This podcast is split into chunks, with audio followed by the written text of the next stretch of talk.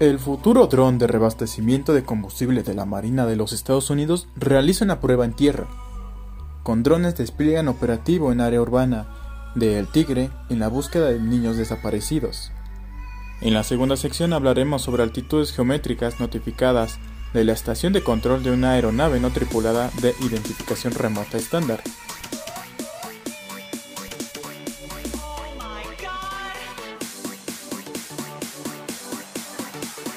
Hola, ¿qué tal amigos de News R7? Hoy es una emisión especial porque ya cumplimos 20 programas de este espacio informativo y de opinión con las noticias más importantes de la semana. Mi nombre es Miguel, comenzamos. Comenzando con las noticias del momento, el futuro dron de reabastecimiento de combustible de la Marina de los Estados Unidos realiza una prueba en tierra y mi compañero Joel nos hablará más al respecto.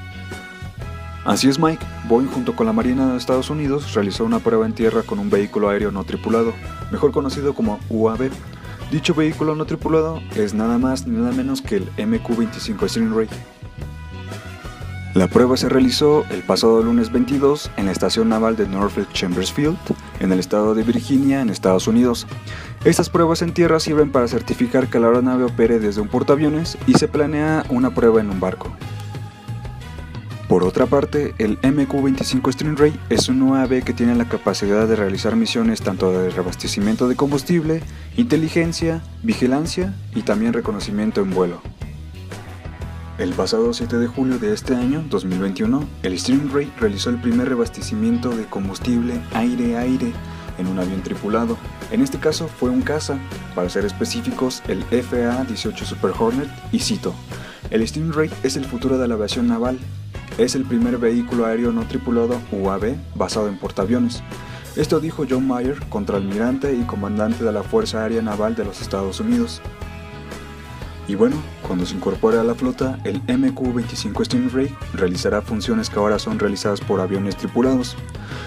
La foto es compartida por la Marina de los Estados Unidos, tomada por Sam Jenkins. Y seguimos contigo, Mike.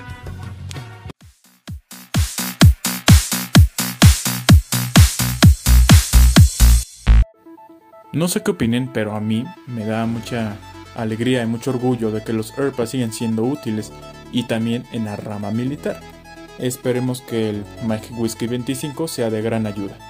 Pasando con otro tema, con drones despliegan operativo en área urbana de El Tigre en la búsqueda de niños desaparecidos. ¿Escucho bien? Desaparecidos. Mi compañero Daniel nos hablará más al respecto. Gracias Mike. Efectivos del Comando de Zona Especial número 81 de la Guardia Nacional Boliviana, junto a organismos de seguridad ciudadana, desplegaron las labores de búsqueda hacia el área urbana del municipio Simón Rodríguez, estado Anzuategui, a fin de dar con el paradero de los cuatro niños desaparecidos. El operativo especial partió desde el Destacamento de Seguridad Urbana número 81, con sede en La Guarapera, la mañana de este viernes. En el dispositivo de seguridad participan alrededor de 200 funcionarios, que además emplearán drones para la búsqueda de los pequeños. Autoridades informaron que ejecutarán las pesquisas no solo en sectores populares, sino también en urbanismo y edificios de la zona. Entre tanto, los productores agropecuarios, junto a los agentes del Cuerpo de Investigaciones Científicas, Penales y Criminalísticas, Delegación Municipal de El Tigre, continúan con un barrido intenso en el área rural. Esto es todo por el momento, Mike.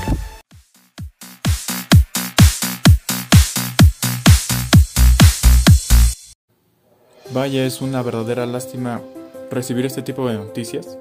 Esperemos que el equipo de pilotos realice un excelente trabajo de, de, operación y rescate y les mandamos un fuerte abrazo a los padres de familia.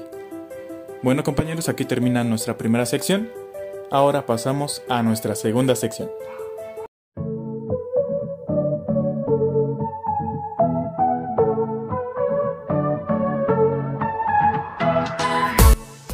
Hola, ¿qué tal? Sean bienvenidos a esta segunda sección de Aventurándonos, donde mi compañera Abby nos tiene interesantes noticias. Vamos contigo, Abby.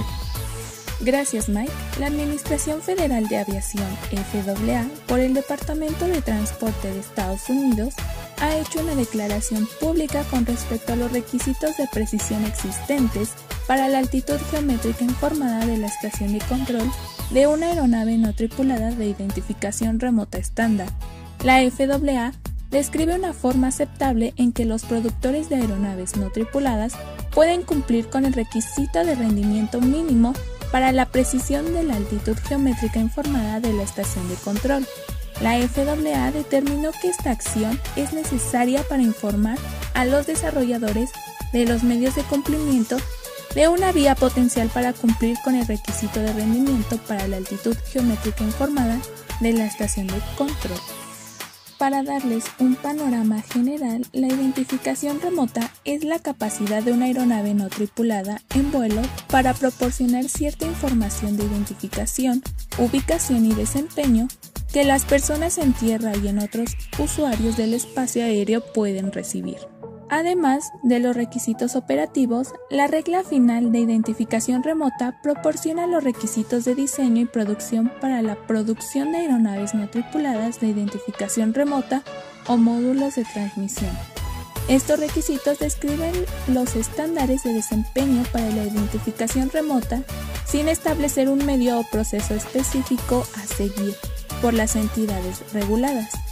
Una persona que diseñe o produzca una aeronave no tripulada de identificación remota estándar o un módulo de transmisión de identificación remota debe demostrar que la aeronave no tripulada o el módulo de transmisión cumple con los requisitos de desempeño de la regla, siguiendo un medio de cumplimiento aceptado por la FAA.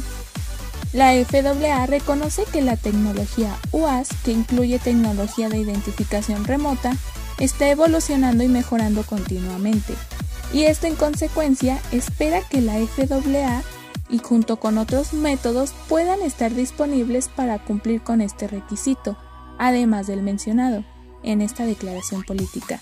Y nada, en esta declaración debería impedir que los desarrolladores de medios de cumplimiento incluyan otros métodos tecnológicos para cumplir con los requisitos de precisión vertical para la altitud geométrica informada de la estación de control. Claramente esta parte va más hacia los desarrolladores o talleres que necesiten esta declaración, pero es importante estar al tanto con estos cambios y bueno, siempre es grato tener más conocimiento sobre los RPAs. Comunidad, esto ha sido todo por esta segunda sección y vamos contigo, Miguel. Muchas gracias, Avi, por explicarnos sobre la declaratoria pública de la FAA y a nombre de todo el equipo de Airpass V7 les damos las gracias por escucharnos una vez más en su emisión favorita. No olviden seguirnos en nuestras redes sociales, activando las notificaciones para seguir interactuando nosotros con ustedes y ustedes con nosotros. Mi nombre es Miguel y nos vemos hasta la próxima.